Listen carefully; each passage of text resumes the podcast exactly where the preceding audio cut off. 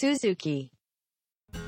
はい、えー前回前々回と、えー古代ギリシャから、えーローマそして今イタリア諸国の民主主義を見ていったんですけども今回からはイギリスですか？そうですね。はい。えー、とイギリスだけじゃなくてうん。西ヨーロッパ、まあ、全体に実はその議会制っていうのは存在していた。で特にこれは身分制議会と呼ばれる、まあ、貴族は貴族から、うん。庶民は庶民からとか、まあ、庶民は参加させませんとかですね。うん。その国によってちょっとずつ違うんだけれども、うん。まあ、そのような議会は存在していたと。うん。ただ例えば17世紀1600年代のヨーロッパにおいてイギリス以外の国っていうのはうんその絶対君主による専制支配みたいなのをやってたんですよね。うん。まあ、特にフランスとスペインっていうのはうん強大な絶対君主による専制支配っていうのを確立していたし、うんうんまあ、ドイツやその他の国々っていうのがまあいろんなちっちゃい王様がたくさんいてそもそも統一国家の手さえ取れてないっていう状態であった。うん。まあ、その中でイギリスだけ他の国よりも1世紀とか2世紀早い段階でうん。統一的な議会政治をやっている国っていうのを実は実現させてるんですよ。イギリスだけなんやだけですね。へはい、えでそこで議会と王様の綱引きだったりとか対立だったり妥協だったりそういうことが論点になってるんですよね。まあ、王様を議会が牽制して権力を抑えるっていうことに成功してるってことになりますね。はい、成功してるっていうのはその民主主義的な立場から言うとそうなるんだけど、うん。まあ、そうしてると。うん。でこれがどのようになってかったかっていうのを一緒に見ていきたいんですけれども、うん。まあ、中世ですね。例えば13世紀から17世紀の4世紀の間っていうのはイギリスに関しては法の支配っていう考え方がどんどんどんどん強化されていった時代であったと言えると。うん法の支配っていうのは王様であっても法のもとにこう従わないといけないんだっていう考え方ですよね。うんで一方で、まあ、さっき言ったフランスであるとかスペインとかいうその他の国々ですよね。うんこの他の国々ではこの13世紀から17世紀からの4世紀の間にこの法の支配っていう考え方が消滅させられていったっていう過程だったんですよ。でイギリスだけが全く逆ベクトルで動いてるっていう状態ですよね。ほうほうほうまあ、逆ベクトルって言って言い過ぎなんですけど、うんちょっと違うベクトルで動いてるのがイギリスだったってことですね。うんでこのたまたまイギリスで起こったこの議会政治っていうのが、まあ、今の近代国家以降の、まあ、現代国家における議会政治みたいなもののルーツになっているというふうに言えると。だからその別に僕たちの議会っていうのはギリシャ民主制の民会をモデルにしてないしローマ帝国の元老院をモデルにしてないええだけどえこのイギリスの議会っていうのはやっぱりモデルになってると言えるかなと思います。はいはいはい。はい、でなんでイングランドでだけこういう違う動きが出たのかっていうのをまあ僕たちも考察してみたんですけどちょっとなんでか分かんないんだけどね。は答えはどこの本にも書いてないんだけどいはい。一つ言えるのはやっぱりイングランドが辺境の国だったからなんじゃないかなと思ってるんですよね。えーなんかイングランドそういうの多いですね。産業革命も。そうですね。なんかね。だからそはの産業革命にしろ特殊な議会政治の発展にしろですね。は辺境から起こるってやっぱこれシリコンバレーとかもそうだよね。そうシリコンバレーで辺境だったわけじゃん。はい。アメリカの中で。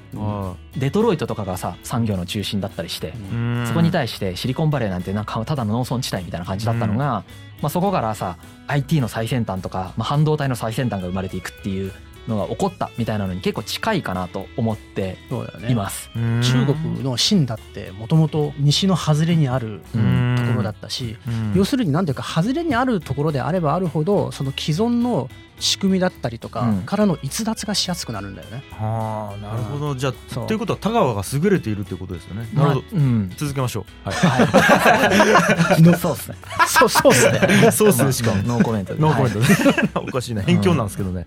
はい。それでさっき言ったそのイギリスの歴史っていうのはですねはい。この側面から見るとうん。国王をいかに法で抑えるかの歴史だったということもできると。おおまあだからこそその議会っていうのが法を使って国王を抑えていったから特殊な発展をしていったんだ。でその側面から見るとまさにもうイギリスの歴史っていうのはずっと国王をどうやって法で抑えるかっていう歴史だったわけですね。うん。でイギリスの歴史をちょっと外観するんだけど、うん。なんかあの細かく言うともうイギリスの歴史だけでだから1シリーズできちゃうからさうん。細かくは言わない今回はね、うん。あまあのどっかで詳しく言うと思う古けど。典クルーで多分昔行ったことあるよ。あエリザベス一世の時に。あそっか。うん。補足で一回言ったことあるか。まあなんか興味ある人はそれちょっとうん。聞いてみてほしいんですけど、はい。まずですね1066年11世紀だよね。うん。ノルマンコンクエストっていうのが起こってですね、うん。イングランド王国に封建制国家が確立すると、はい。まあこれはノルマンコンクエストが起こるまではうん。七王国時代みたいな Heptarchy っていうんだけど、うん。サクソン王とか言ってねいろんな王様がいたんですよ。7人ぐらい。はいそれがノルマンコンクエストっつってノルマンディーあたり、まあ、フランスですよね。はい。からまあ全然違う人が来て、まあ、イングランドを治めちゃうわけですよね。コンクエストっていうのはなんかイベントの名前ですか？イベントの名前です、あはい。そういうイベントが起こったってことはい。征服したってことです。はいはいはい。はい、でこのノルマンディーのウィリアムさんっていう人がいるんですけど、うん。これイングランドを下しちゃうんですよね。うん。でなんかノルマンディーだからこれ一応フランス人だよね、うん。フランス語喋る人だよね、うんうん。この人が下しちゃうんだよね、うん。でこの後だからイングランドっていうのはそのフランス人、まあ、ノルマンの人に治められてたんですけどね。うん。でこの人がそのいわゆる封建制国家っていうのを作ります、まあはい国王がいてうん。諸侯がいて、うん。まあ、その貴族がいてうん。で騎士ナイトですよね、はいはい。ナイトがいて、うん。その人たちがその君臣関係っていうのを結んでいて、みたいな。そういう世界。前だから前も言ったおとぎ話の国がここで完全に確立するわけだよね。ほいほいほい。騎士にお姫様が救われるみたいなね、うん。世界ですよね、うん。この時代が。うん。はいでこの時ですねフランス人が王様になるんだけれども、うん。ウィリアムさんが、まあ、このイングランドを下してフランスから王様として来てはい。その次息子であるウィリアム2世に継いだみたいなんですけど、うん。なんか先制政治をしたみたいなんですよね。はいはいはい。強権的な政治をしたと。うん。でその弟であるヘンリー1世が即位した時にうん。いろんなその貴族の人たちからアドバイスを受けて、うん。まあ、あんまり先制政治しない方がいいよみたいになったんでしょうね。うん。ちょっとあんまり先制政治しませんみたいな話をするんですよね。はい。で一体そんな話するんだけどうん。このヘンリー1世の孫であるうん。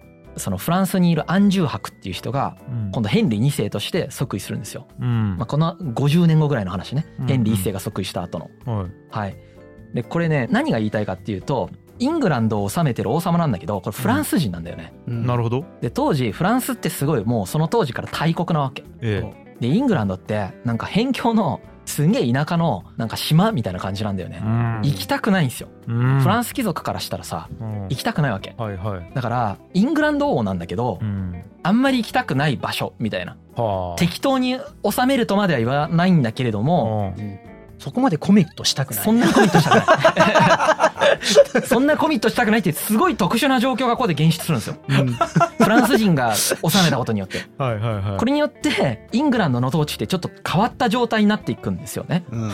すげえなそれ。うでん。そのまあ司法改革とかを進めていってうん。自分が王国にいない間もなんか法律が駆動してなんかうまく収まってるみたいな感じに思ってるんですよね。あれああんまりイングランド行きたくないんだけどさ。ーもう俺ずっとフランスいるからうん。海外よろしくやってくれよ海外支社みたいな。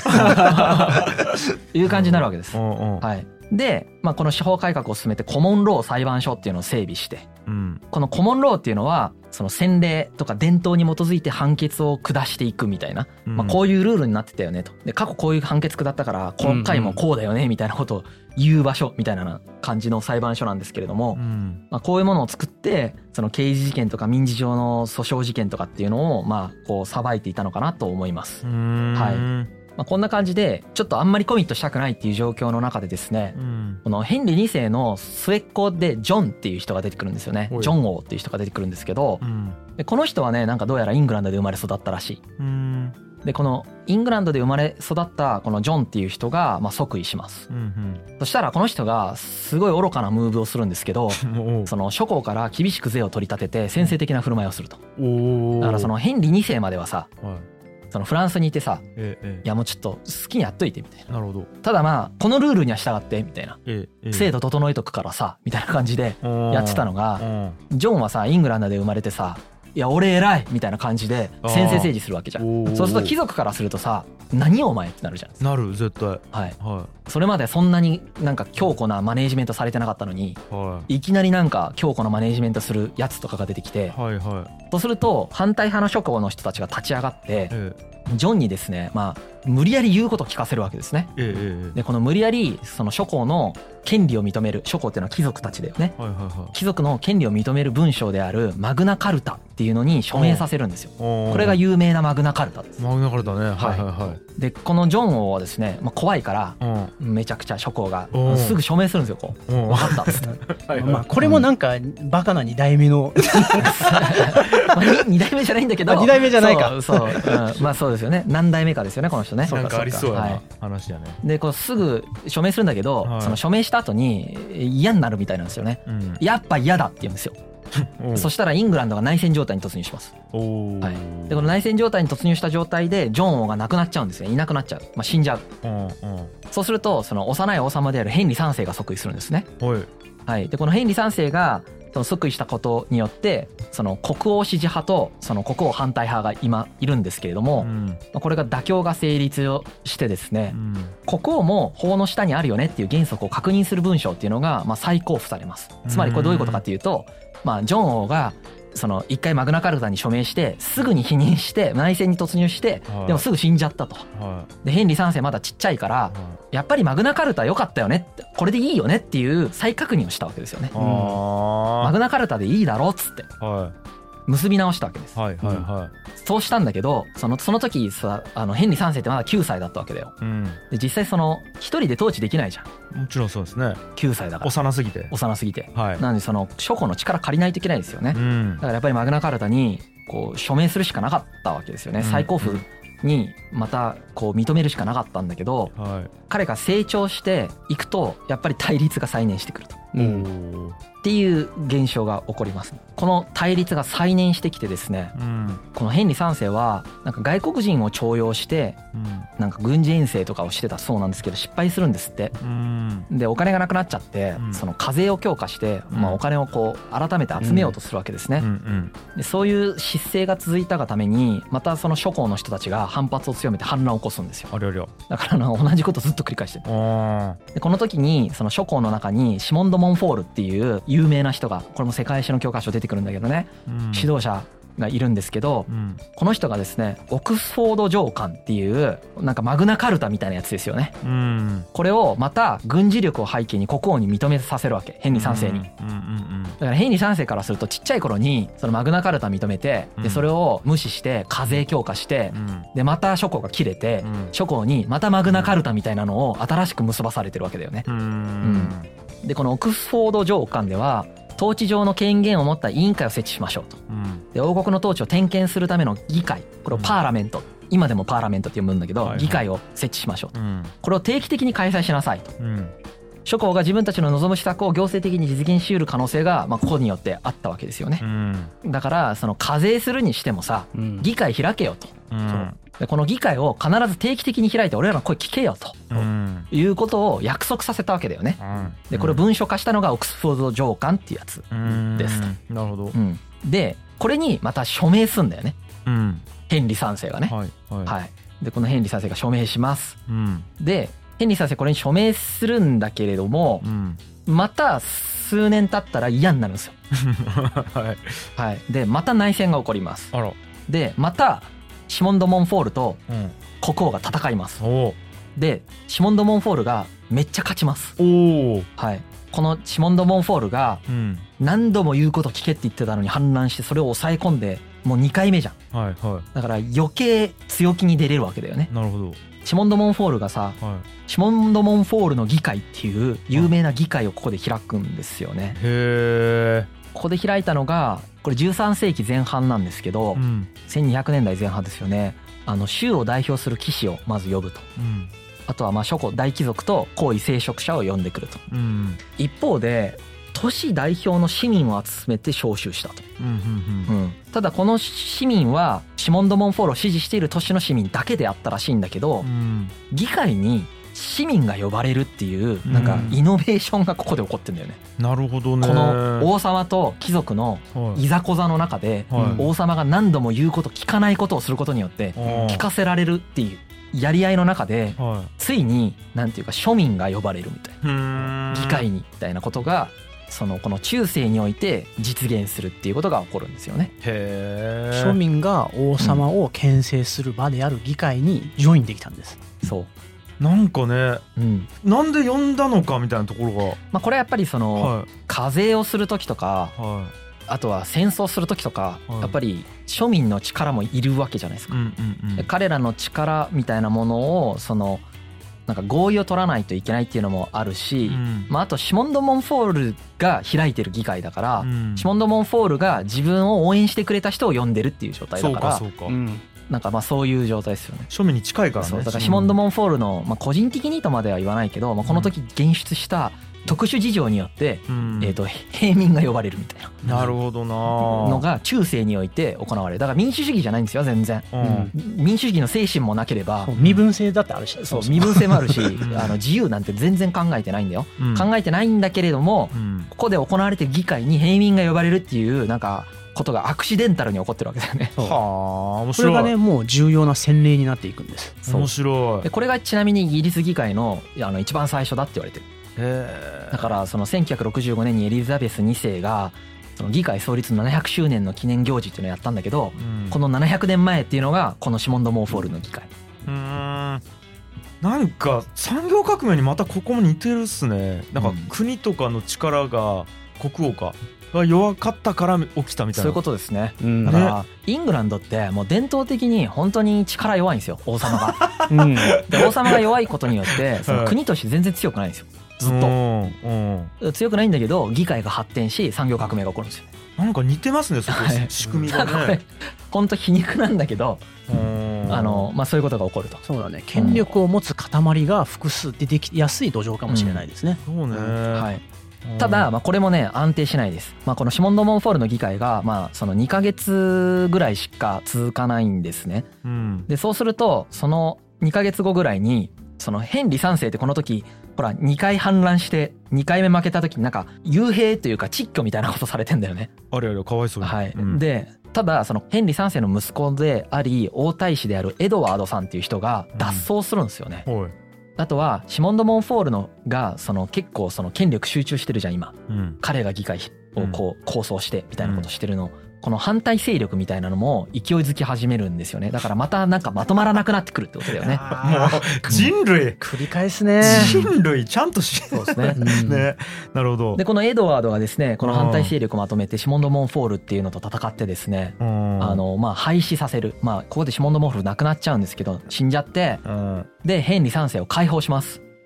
はい、で王国の治安っていうのをまあ回復させていくと。うんでこの過程でですね、まあ、オックスフォード条項ってほら無理やり結ばされたやつっていうのを廃棄します。うん廃棄したんだけどやっぱりその改革の成果っていうのは一部引き継ぐんですよね。うんうんやっぱりそのあんまり強権的な態度に取れなかったんだろうね。うんそんなに強い王権を発動できなかったんだと思ううん。いろんな人の力借りたからね。うんうんあのやっぱりどれだけの人の力借りたかっていうのがねその人のねやっぱりねこれ会社でもそうだと思うんだけどうん強権発動具合に影響してるわけですよね。まあねはい、うんでここでそのエドワード一世って言って即位してエドワード一世になるんだけどうん。またいろいろ軍事活動を起こさないといけない時に国内の支持が必要だったらしくてうん。その国内の支持っていうのを取り付けるためにまた議会を開催します。うん。でこの議会が模範会議って呼ばれてるんですよね。なんかすごそうやな。うん。なんかめちゃくちゃいいなんていうか今の視点から見ていい会だったってことですよね。へえでこの模範会議っていうのは、まあ、諸侯ですよね。貴族とか皇位聖職者の他にですね下級の聖職者の代表もいたしうん。各州の代表の各2名の騎士を選出もしてたしうん。都市を代表する各2名の市民も招集されていてうん。この代表を送るよう求められた都市が100以上もあったと。うん。どうやらシモンド・モンフォールのその会議よりもさらに幅広いところから人を集めるっていうことをエドワード一世はシモンド・モンフォールを倒したんだけどやってたってことだよね。へえ面白ダイバーシティや。いね。ダイバーシティだね。ダイバーシティですようん。ねすごいすごい。でこれはなんかかシンプルにやっぱいろんな人からお金集めないといけなくて。そうだね。お金集めさせてお願いっていうためにいろんな人をその代わり呼ぶからっていう感じで呼んでるみたいです。そうそうそう。へうん。そうなんか民主主義の理念を実現するっていうのも割と結構リアルな問題を解決するためにこういった挙動をしたんだろう。そうだね。しした目の。前かなのまあだから課税するためにうん。そのいろんな人の力を借りるために門戸を開いていくっていう。まあでもうん。これも再現性ある現象でさえうん。結局平民の力を借りないといけなかった、まあ、ギリシアとかローマとかがどんどん開かれていくっていうことと全く同じことがここでもやっぱり起こっているしコムーネでも同じこと起こってたよね。そうですね。だからもう本当に同じことがずっと起こってるってことになりますよね。うん。はい、で、えーこのような流れの中でイングランドの議会っていうのは13世紀の後半にはですね2つの制度が結合して成立したと言えると言われています。これが地域共同体の代表が国政に参加するっていう状態ですよね。うんうんうんさっき言ったみたいに州の代表市民が2名選ばれて国政に送られるってことが起こってますから。えはい、あとは国王の先生を抑制するために有力なその進化の人たちが集会を開いているっていう状態もまあうん成り立ってますよね。うんうんまあ、こうういう状態が実は議会政治の中で成り立っていると。でここで重要なのは、まあ、イングランドにおいてじゃあなんで議会が発展したかっていうと実はまあ2つの側面があるんだってことですよね。うん一つは国王の先生を抑止するっていうさっき言ったその地域の共同体が出るとか、えー、と有力な進化が集会を開いてるっていう側面もあるんだけれども、はい国王からするとさ課税ができるっていうのはやっぱすごい強いわけ。うんだからこの議会を開くことによってより多くの課税お金を得ることができる。うんうんで一方で自分がなんかいろんな要求をされるわけだよね。うん課税する代わりに市民からすると自分の町にこういうことしてほしいみたいな話をしたりするわけ。そりゃそうだそれの言うことを聞かないといけないっていうトレードオフをここでやるわけですよねそ。りゃそうだだから利害調整の場なわけです。うんこの利害調整の場として国王にも実は役立ってるし貴族にも市民にも役立ってるっていうのがイングランドにおいて現出してるわけです。へえ持ちつ持たれつそですねなんか良さそうなう。うん。感じですよねここはい。この利害調整の場において、うんまあ国王と議会が持ちつ持たれつをやりながらう、んえー、とイングランドの歴史イギリスの歴史っていうのはちょっとずつこの国王から権力をこの議会が削いでいくっていう歴史なんですよね。うんこれがさっき言った12世紀から17世紀において他の国においては議会が権力を喪失していくっていう歴史だったんだけどうん。イングランドだけどんどんそれを獲得していくっていう歴史だったっていうのはそういう意味になりますね。ここまでがなんで議会がこう成り立ったかっていう話だったんだけど、うん。えー、とこの議会がどんどんどんどん国王の権力を削いでいくんですよ。イングランドにおいては。うん。はい、でこの後ですねイングランドはですね今言ったエドワードさんが模範会議を開いた頃が13世紀の後半ぐらいなんでうんそこからまあ200年ぐらいかな14世紀の半ばぐらいに二院制っていうのを取るようになります。二院制二院制ですね。はいはいはいうんはい、この二院制っていうのはまあ上院と下院ですね。うん上院は聖職者と上級貴族がまあ貴族院と呼ばれるものを作っている。うん下院っていうのは騎士とか都市の代表の市民が庶民院と呼ばれるものを作っていると。うんでこの庶民院の議員っていうのはさっき言ったように課税の同意権っていうのをてこにしてうん。地域社会の要望に応えていく法律を制定していくと。うんうん。まあ課税させるしていいよと。お金あげるからこの税金成立させていいから代わりに地域社会の要望に応えてくれよという駆け引きをこの場で行っていくと。はいはいうことですよね。う。ん。この政治的駆け引きをしていく中でですねうん。やっぱ庶民院の存在感ってどんどんでかくなっちゃうんですよ。うん。例えば15世紀の前半には庶民院議員の選挙関係の法律っていうのがどんどん作られていくっていう現象が起こるしはいはい。15世紀の後半に至ると庶民院は身分制議会の域を出して広く地域住民を代表するようになっていくと。結構門戸がもうより開かれていくってことですよね。うん例えばある程度の年収がある人はもうその非選挙権あるよみたいなはい。状態になっていくわけですよね。だからそれって身分がなくても非選挙権があって国政に参与できるってことじゃないですか。ね。究極は。はいはいは騎士身分じゃなくてもその収入があったらこうなっていいですよってなってますと。いなるほど。これすごく革新的なことなわけですよね。ええええでその人が国政に参与して利害調整をしていいですよってなってることですよってことっねすよね。はい。なんかものすごい民主主義的なはい。イメージですけどね。利害調整という意味での民主主義的なとこですよね。だからこれは前回も言った通りはある土地の代表が議会に出席しうん。自分たちの土地ないしはそのコミュニティを代表して利害調整をするんだっていう意味ではここでイギリスの民主主義的なものが包囲してるんだが、いうんうんうん。あの忘れないでほしいのは、はい。この当時のイギリスは民主主義的でも何でもないです。封建社会の身分制における社会だからさ。そうね。その利害調整は民主主義社会じゃなくてもできるってことなんです。そういうことやね。はい、だから民主主義的であるっていうことは利害調整をするということがまた別の軸として存在するんです。あっていうのがここからもよくわかるとよくわかるね。い。なるほど。なんで利害調整をしている議会っていうのはイギリスにおいてはすでに中世14世紀において、まあ、ほぼ出来上がってるとまでは言われないんだけどうん。結構出来上がってるってことですよね。う。んうん。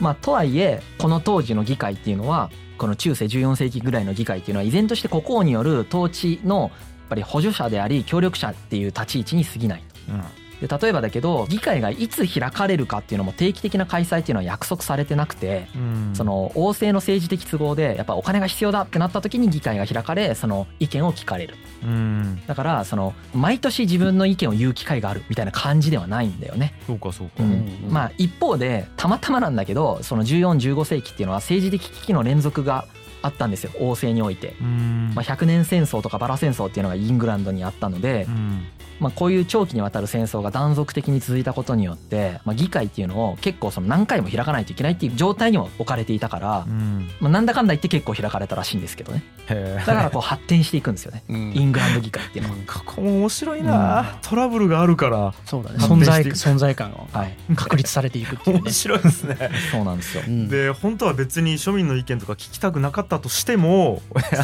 トラブルがあるから聞かないと課税できないから、あ 面白いですね。16世紀に入るとは宗教改革っていうのがありますよね。でええ。イングランドにもあのエリザベスの回で言いましたけどヘンリー8世が宗教改革断行しますよね。いうん。カトリック教会から離れてイギリス国教会っていうのを作りますよね,、はい。でこのようなその宗教改革を断行していく時にやっぱりその今まであった教会とか修道院みたいなものを解散していくみたいなことも起こったんですよ。うん。でそのような行政手続きっていうのをやっていくにおいてもその役所を整備しないといけないとかですね。うん。なんかいろいろ決めないといけないことがあるとか、うん。そういう時もかなりその議会みたいなものが国王に参加して助けてくれたみたいですね。うん。はい。なんだけどここで一つまあなんか新しい現象が起こります。うんエリザベス一世ねエリザベスの回でやりましたけど、うん彼女が未婚のまま亡くなっちゃいますよね。うんで彼女が亡くなった後スコットランド王ジェームズ6世っていう人がいるんですけどこの人がイングランド王ジェームス1世として即位すると。うんなんでだよって言いましたよね。またねこの時ね。6世ならもう6世でいいじゃんっていう話をしてたんだけどあのスコットランド王としてはジェームズ6世だった人が、うんイングランド王としてはジェームズが初めてだったからジェームス1世になったというふうにまあなりますと。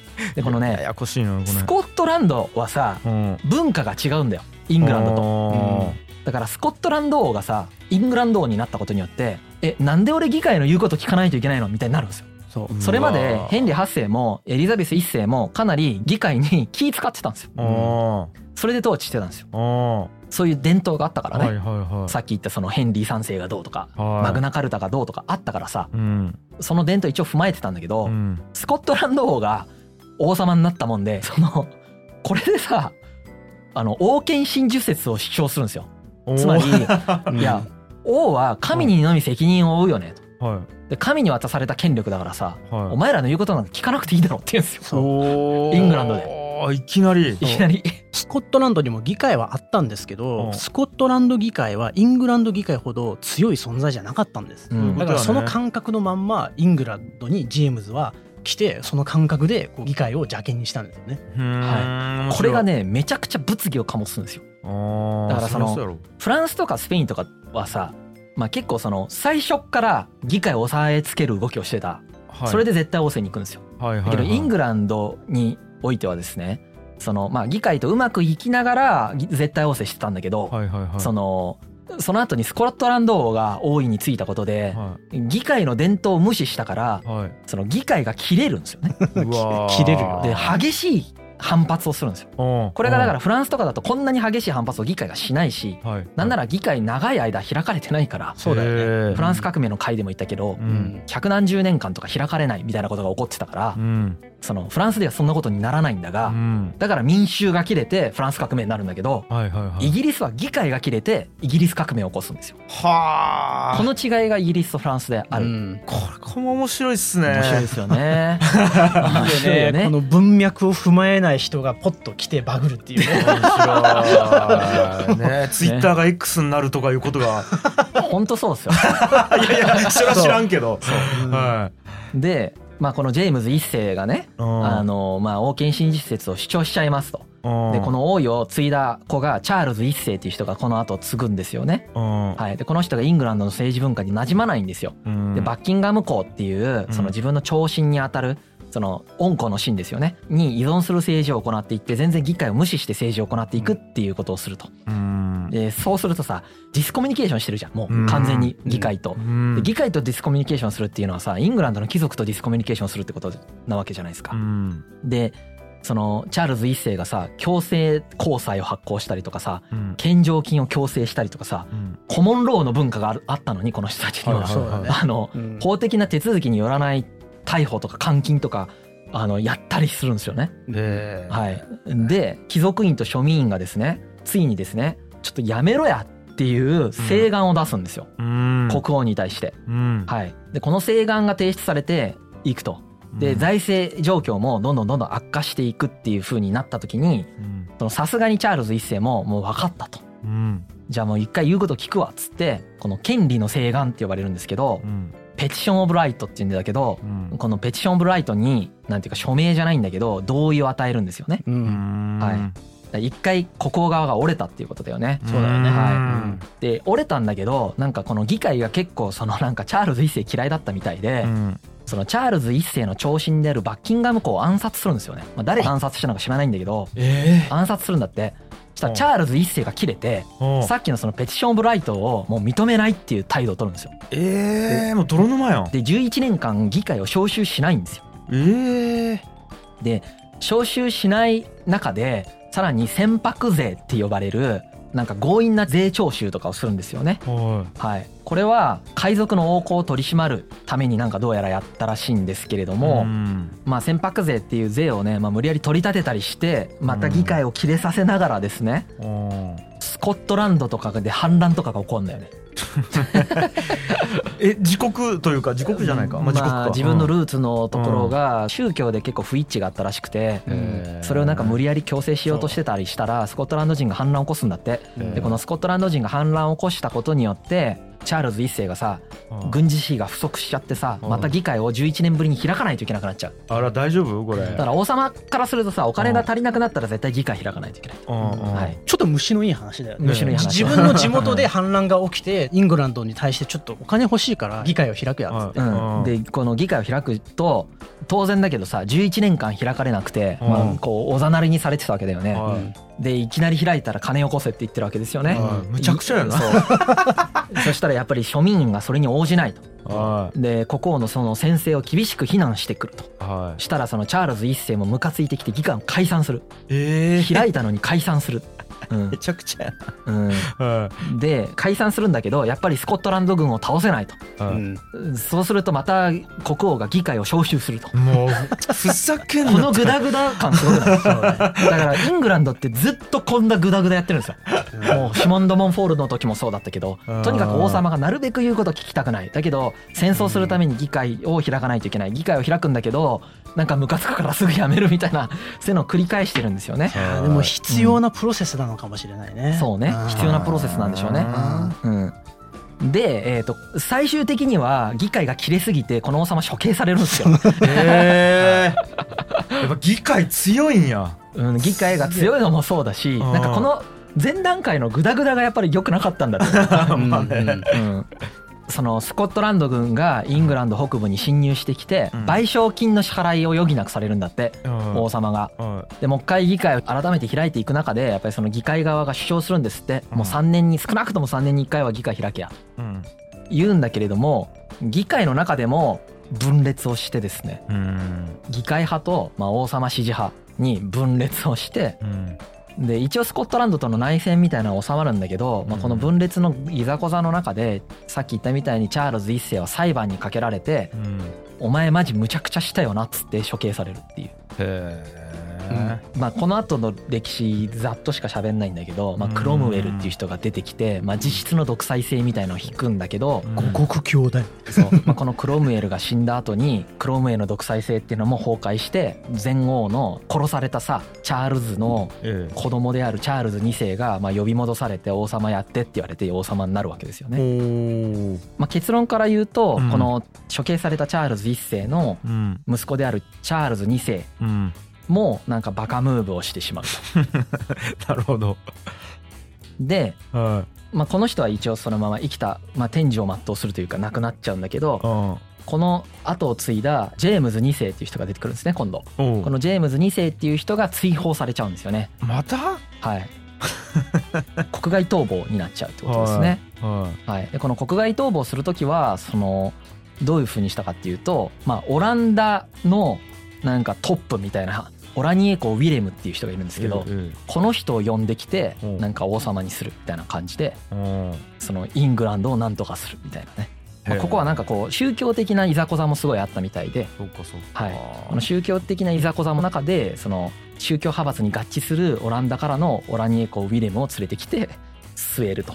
でここら辺のディテールはね今回はちょっとあんまり重要じゃないので省きますけど、まあ、重要なのはマジで繰り返し王様と議会が対立し続けてうん。毎回議会が勝ってきたってことで、そうね、うん。王様ちょっとどうかならんないんですかね、うん。で一旦落ち着いたはずだったのに スコットランド王が出てきてスコットランド王がやっぱり伝統無視してやった結果それがそのなんていうかな激しすぎたために革命レベルで起こっちゃって、まあ、処刑と追放みたいになっちゃうからうんそれが決定打になるんですよね。イングランドにおいて王様が殺された上に追放されたっていうのが2回連続で起こったことによってうん。イングランドにおける議会政治っていうのが完全に確立されるんですよね。まあイングランドっていうかこの当時はもうイギリスですよね。はいうんはい。スコットランドも含めたイギリスにおける議会政治っていうのがまあ完全に確立されるっていう現象が起こるんです。うん。これによってイギリスはまあ議会優先の立憲君主制になっていくっていう。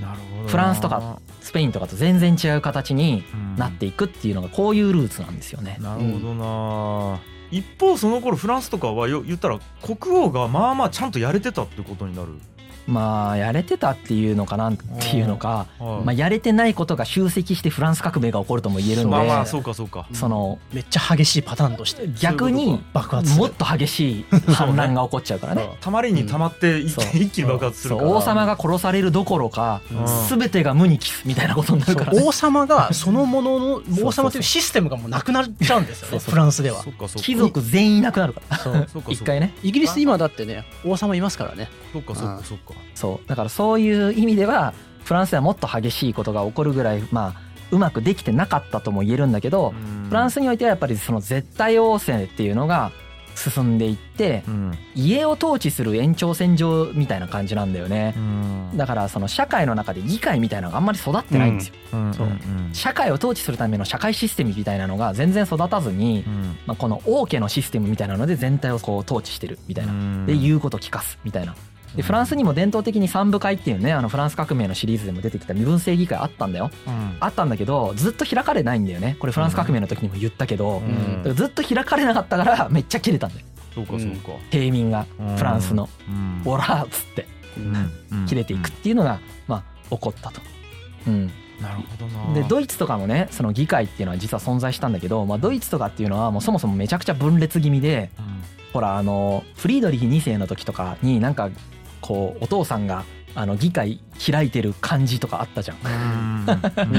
帝国議会っていうのがあるんだよね。うん。神聖ローマ帝国にも。うん。でこの帝国議会っていうのがあるんだけれどもやっぱりその、まあ、そもそも統一国家としてちゃんと成り立ってないみたいなのがありますよね。うん。はい。